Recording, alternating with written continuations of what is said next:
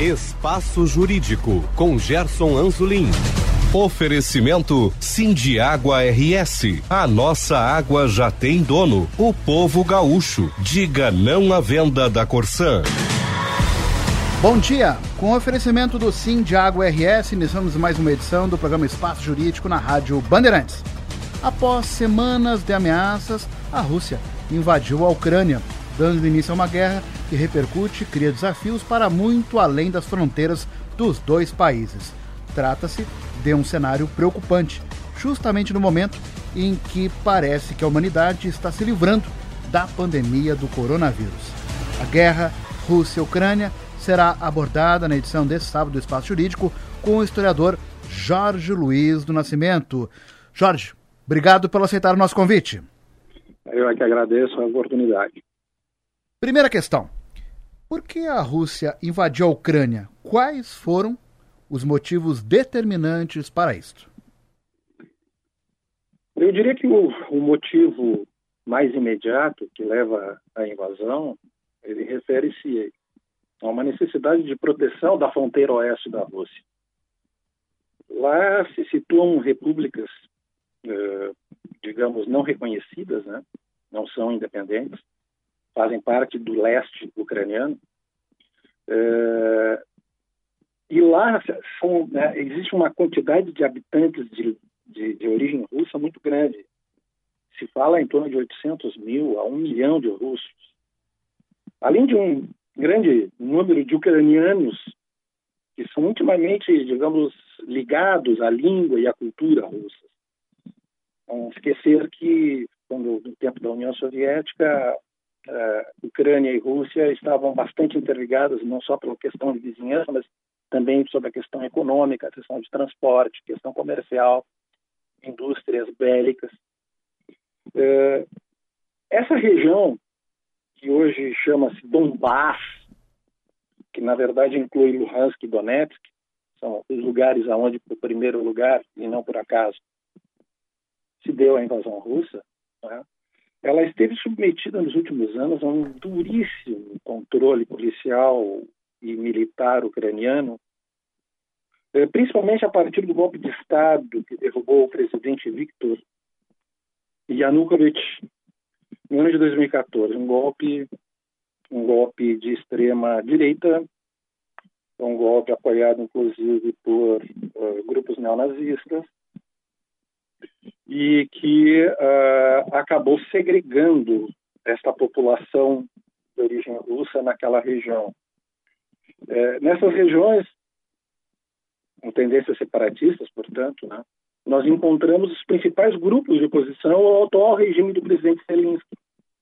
Zelensky.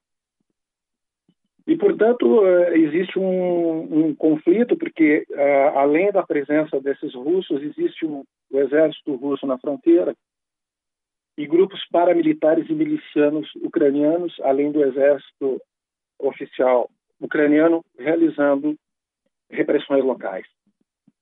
Quando o produto desse atrito chegou ao, ao máximo em 2014, após o golpe uh, contra o, o, presidente Viktor Yanukovych, uh, se conseguiu um cessar-fogo através dos chamados acordos de Minsk. Por isso que eles são tão importantes e foram levados como a causa talvez imediata da guerra. Os acordos de Minsk, assinados na capital da Bielorrússia, Minsk, né, em que pensava-se naquele momento em que se assinou esses tratados que a solução seria cumprir esse tratado. Porém, nem a rebeldia da região, e muito menos a perseguição e a repressão do governo ucraniano uh, cessaram. E, e o não cumprimento desses acordos de Minsk, por exemplo, e a continuação da repressão ao povo daquela região começou a acelerar a possibilidade de conflito. Os acordos de Minsk previam várias coisas, a adoção de lei de anistia e isenção de processos criminais contra os rebeldes, previa eleições municipais, previa a concessão de status especial às cidades de maioria russa na região, é, tudo isso aprovado em parlamento, no parlamento ucraniano e com data para entrar em vigor, que era 2015. Nós estamos em 2022. Nada disso aconteceu ainda. Tinha, claro, que ser acompanhado de acordos bilaterais de cessar-fogo, retirada das armas russas de lá, retirada dos grupos paramilitares milicianos estrangeiros para a Ucrânia também de lá. Bom, o resultado é o seguinte: não há, ou não houve, não, nenhuma adoção de qualquer dessas medidas. Então, o não cumprimento é a causa imediata. O não cumprimento das coisas de Minsk levaram a Rússia a tomar uma posição como essa que foi tomada. Se é certo, se é errado, se é positivo, se é negativo, se estamos a favor ou contra, a verdade é que a pressão existe nesse sentido. Hum. E a história está registrando que isso é importante de ser levado em consideração. Sim. What... É bom que se diga o seguinte também. Em função disso, 2,5 bilhões de ucranianos se refugiaram na Rússia desde 2014. Olha só, coincidentemente com aquele golpe de Estado, a partir daquele golpe de Estado. E na região ainda vivem 3 milhões de pessoas entre esses russófilos e ucranianos de fala russa. Aliás, o próprio presidente Zelensky é, fala russo. Né? É, é, uma, há uma, uma, quase que uma, uma, uma, uma cultura mútua. Ambos falam russo, ambos falam ucraniano. Né? Uhum. Agora, a esses dois fatores novos, que aí eu termino a minha resposta inicial, porque eu sei que ela é muito longa, mas ela é, é importante que seja dita, porque são uma, é sempre mais de uma causa. Né? Sim, sim. A anexação da Crimeia aconteceu justamente, a península da Crimeia aconteceu justamente no mesmo momento em que aconteceram esses golpes na Ucrânia. Só que lá houve votação. Lá que é um terreno cedido, um território cedido pela União Soviética à Ucrânia, ainda na época da Guerra Fria, né? Uh, 90% da população é russa, fala russo e ficou mais ainda uh, ansiosa por aderir à Federação Russa a partir do momento em que aquelas manifestações ocorridas em Donbass, ou seja, Luhansk e Donetsk, aconteceram. E aí sai uma votação não houve nenhum problema com relação a isso, apesar de algumas condenações internacionais, sem haver tiros, sem haver morte. 90% daquela população toda votou entrar a favor da Federação Russa. E isso acabou diminuindo o território oficial ucraniano.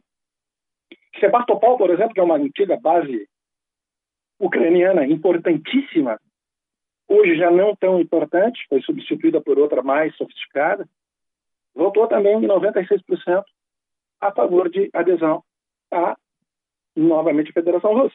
E causa bélica maior, eu acho que todos os ouvintes estão esperando, é, digamos, a ofensiva da OTAN em querer vincular a Ucrânia, onde a instalação, digamos, de mísseis balísticos ofensivos e defensivos torna a Rússia um, um alvo muito próximo.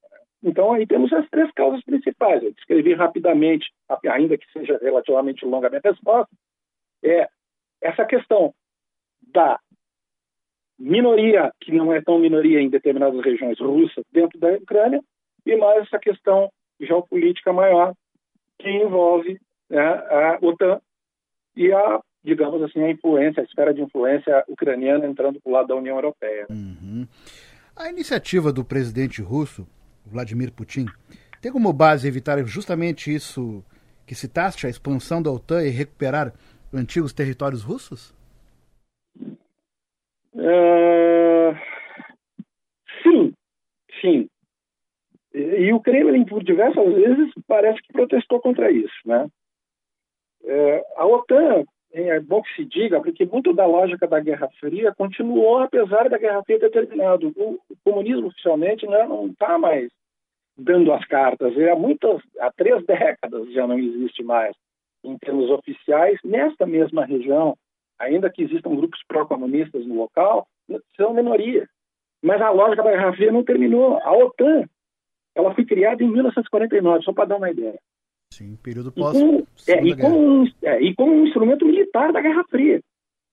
Ela perde a sua função original, veja bem, quando a União Soviética deixa de ser União Soviética. A própria Rússia acaba ajudando a formar outras repúblicas. Não digo patrocina, mas não se torna contrária a muitas repúblicas que foram formadas. Só que, enquanto o Pacto de Varsóvia foi formado o, o grupo pó-comunista foi formado em 1955, quer dizer, né, já aí seis anos após, ele se dissolve em 91, mas a OTAN não se dissolve. E não só ela não se, ela não se, se, se extinguiu, como ainda tentou várias vezes, já é uma segunda tentativa, agora é uma terceira, de cada vez mais penetrar no leste europeu. Então, é claro que há uma preocupação da Rússia com relação a isso. O que resultou, por exemplo, só para dar uma ideia, em instalação de mísseis antibalísticos, depois eu explico isso melhor para o ouvinte, na Polônia e na Romênia, esses países do Pacto de Varsóvia. Por que antibalísticos? Porque, a princípio, armas defensivas contra mísseis adversários. Só que qualquer reprogramação informática transforma mísseis defensivos em mísseis ofensivos. E aí tu vai ter mísseis de cruzeiro balísticos muito próximos da fronteira. Uhum. Então, a entrada da Ucrânia nessa história será certamente contemplada se ela entrar na OTAN com, com esse tipo de base. E aí o desequilíbrio bélico, né, nas fronteiras desses países, vai levar uma corrida armamentista, não há dúvida quanto a isso. É, e olha só como já estava sendo previsto, isso é uma coisa bem interessante, depois eu falo para os ouvintes, dou uma certa, uma certa sugestão para o que vier, de leitura, para que as pessoas não tenham, sabe, o mesmo, o, o, o mesmo relato já bastante carregado na imprensa internacional, em maio de 2016, perguntado sobre a questão da OTAN, olha só o que dizia Putin. A lógica da OTAN é que quando um país a ela adere, estou lendo literalmente o que ele, o que ele, o que ele respondeu. Vamos ver um norte-americano. A lógica da OTAN, quando um país a ela adere, nem a liderança desse país e nem mesmo o povo desse país consegue influenciar nas decisões. Então, é, é, e ele diz em todas as letras, isso foi escrito em, mais de 2016, essa, essa, essa, essa, intervenção. Nós teríamos de responder de alguma forma a isso, ou seja, tua pergunta está sendo respondida por inteiro. Sim. Um, uma vez associada à OTAN, olha o que diz Putin, impõe-se duas opiniões, a norte-americana e a opinião errada. Hum. Acho que isso responde tudo, né? porque está bem claro a possibilidade de uma de uma guerra é, ofensiva por parte das potências ocidentais. Sim. E é claro que eu não estou aqui fazendo juízo de defesa, mas o conflito já está desenhado há no mínimo sete, oito anos.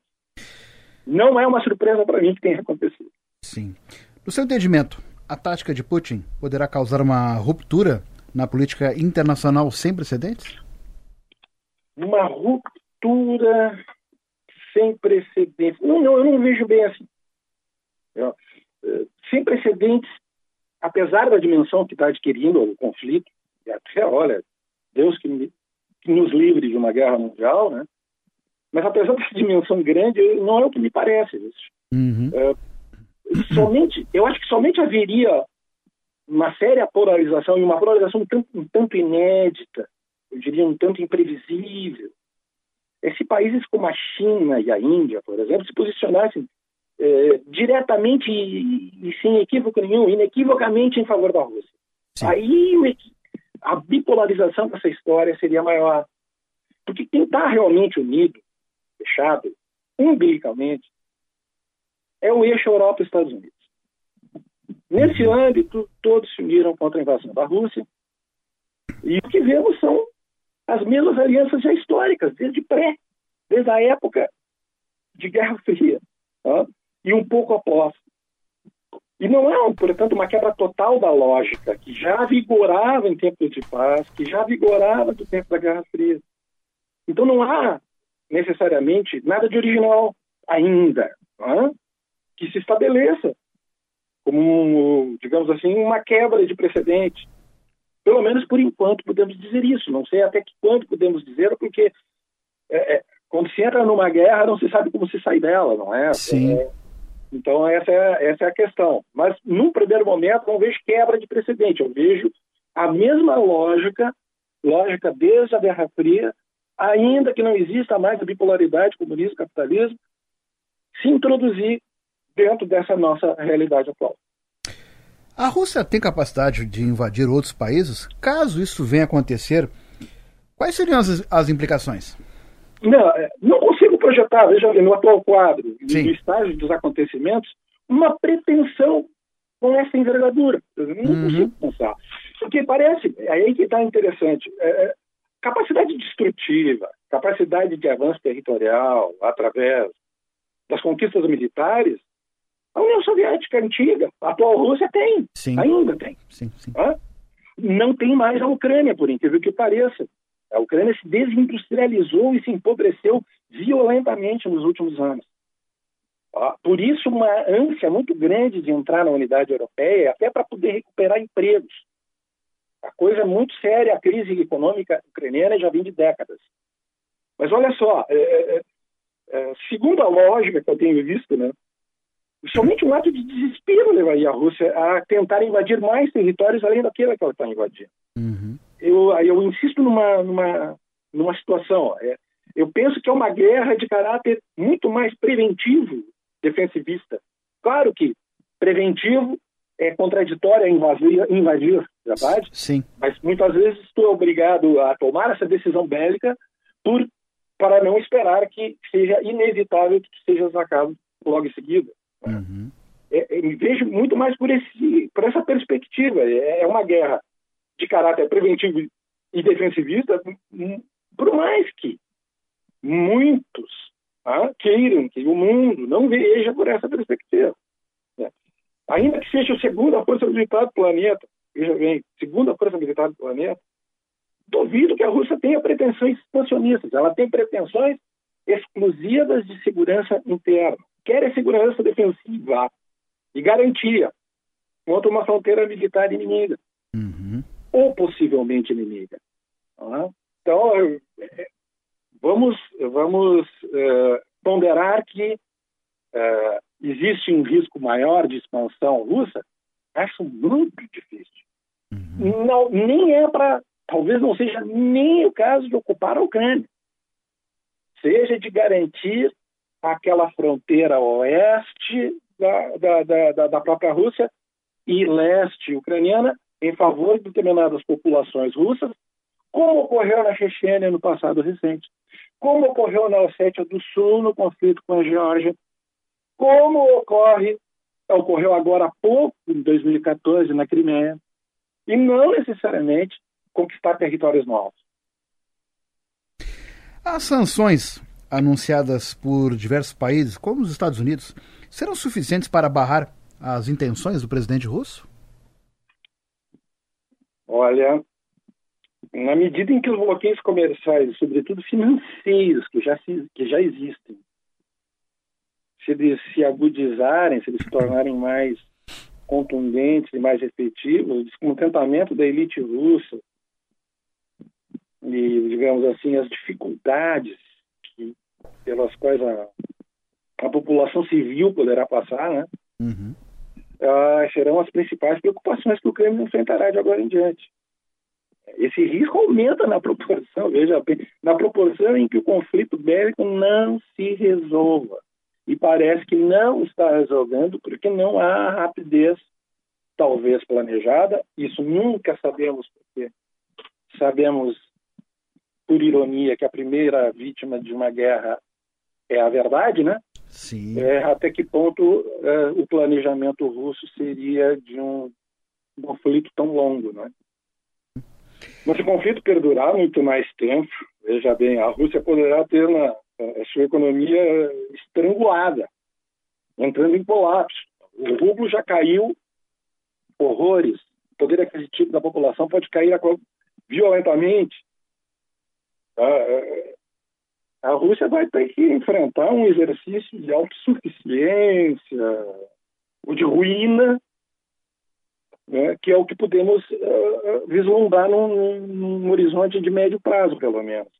Eu penso, eu penso que, que tudo indica que a invasão que a Rússia promoveu seria uma forma de solução de curto prazo para resolver o problema. E que problema seria? Essas, essas repúblicas não reconhecidas, menores, mas de população russa, em proteção da sua fronteira, como já te falei, né? afastar da Ucrânia um governo contrário e que não tenha pretensões bélicas se unindo à OTAN. Mas, na medida em que o conflito não é resolvido e não há uma decisão é, definitiva sobre ele, bom, aí sabemos que o perigo é, é grande para a Rússia. A ação da Rússia, condenada por diversas nações, também não foi realizada pelos Estados Unidos e em outros países?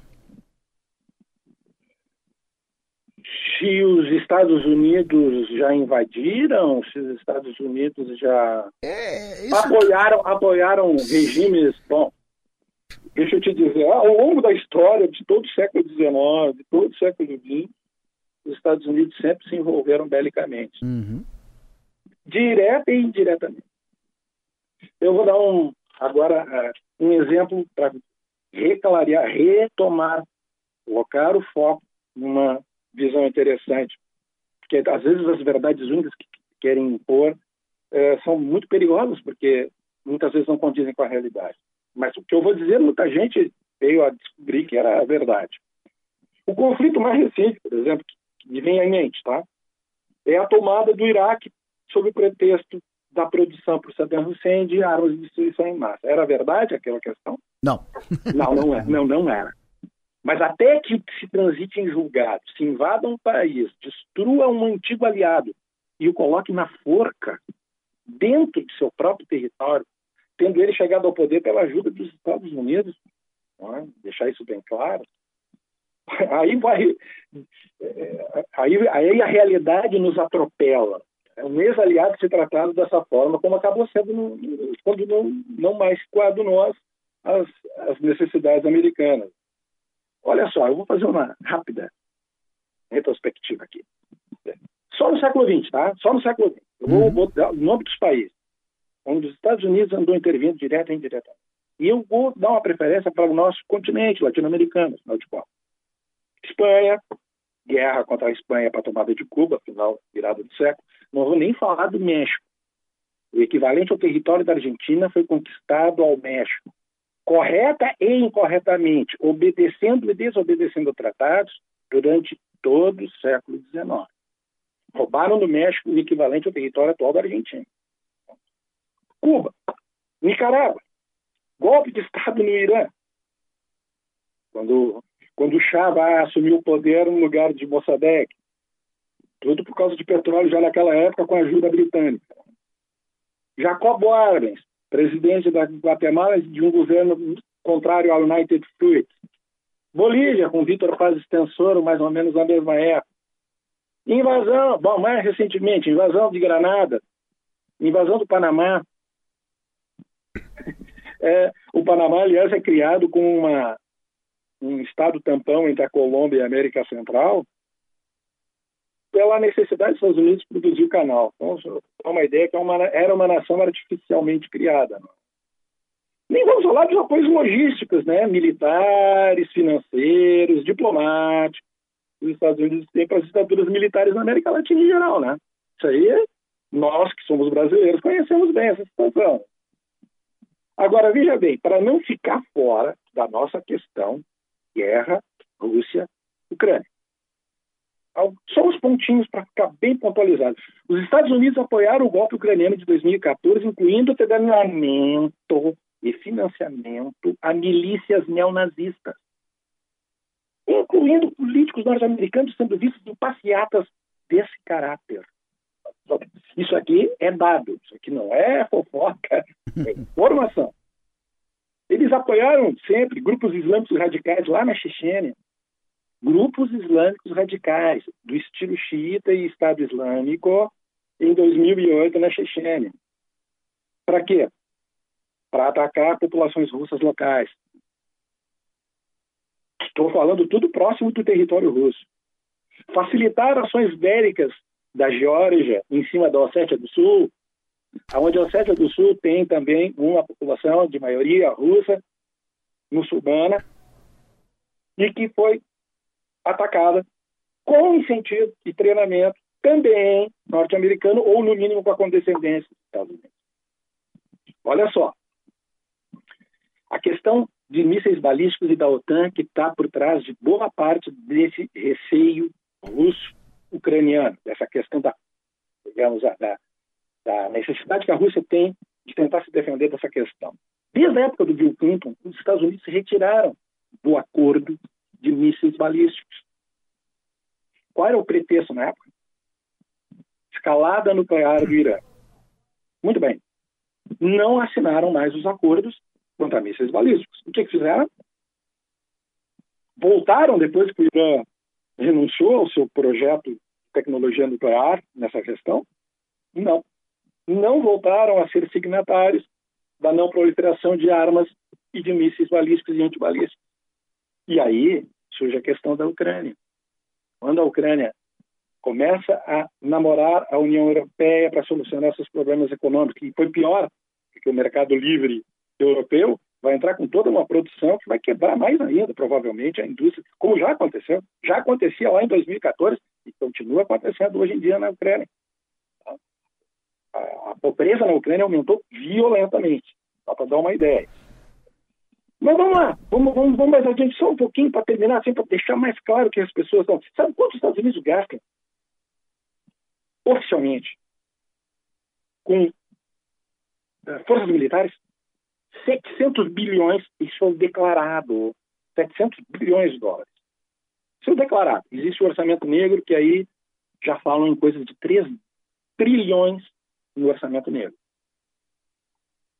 A China gasta 215 bi. É o segundo maior gastador com forças armadas. Sabe quem é o terceiro colocado? Vamos ver se tu consegue adivinhar. A Inglaterra? Não. A Arábia Saudita. 87 bilhões. Quem é o maior aliado da Arábia Saudita no Oriente Médio? Estados Unidos. Muito bem. A Rússia, que é o segundo maior exército do planeta, gasta 70 bilhões e é o quarto nessa lista. Bom, vou te dar mais uma. Sabe quantas bases os Estados Unidos têm reconhecidas no mundo inteiro? 625. A Rússia contém 21. É, é, é, mas, na verdade, bases militares norte-americanas oficiais essas oficiais ultrapassam 800 e chegam a mil com segurança. E agora, para apimentar os brasileiros, muito melhor ainda. Sabe quando o Edward Snowden é, pediu é, asilo na Rússia? primeiro fugiu para a China e depois acabou entrando na Rússia. E na época começaram a divulgar aquelas informações a respeito de espionagem norte-americana em cima de aliados, em cima de inimigos, Sim. em cima de todo mundo. Ele revelou que o Brasil e o México foram bastante prejudicados nessa época. Mas tem uma coisa que eu acho assim ainda mais interessante que eu não sabia. Te confesso que essa é nova para mim o aliado Japão, umbilicalmente aliado desde a Segunda Guerra Mundial, quando termina a Segunda Guerra Mundial, teve a sugestão da CIA e do governo americano de fazer espionagem de seus próprios cidadãos. Recusaram-se. Sabe o que, que o Snowden revelou? Fizeram mesmo assim. E o pior, conseguiram colocar programas de computador no sistema energético japonês, tanto nas centrais nucleares quanto no sistema de transporte, para ficar à mercê, quiçá, não se sabe. Bom, é, tudo isso que eu estou revelando é para responder simplesmente que, quando se fala de militarismo, temos que pesar bem de que lado você está. E, afinal de contas, quem é mesmo propagador da paz mundial ou não. Jorge, infelizmente o nosso tempo se foi. Nós teríamos muito ainda a conversar, mas o tempo aqui dita a regra, infelizmente. E eu gostaria de agradecer a participação do historiador Jorge Luiz Nascimento na Rádio Bandeirantes. Jorge, muito obrigado pela participação. Te agradeço e sempre à disposição. Sugestões podem ser enviadas para, através do e-mail sju17.gmail.com. O Espaço Jurídico tem oferecimento do Sim Diago RS. Retornaremos na próxima semana com uma nova entrevista. Bom dia, bom final de semana a todos.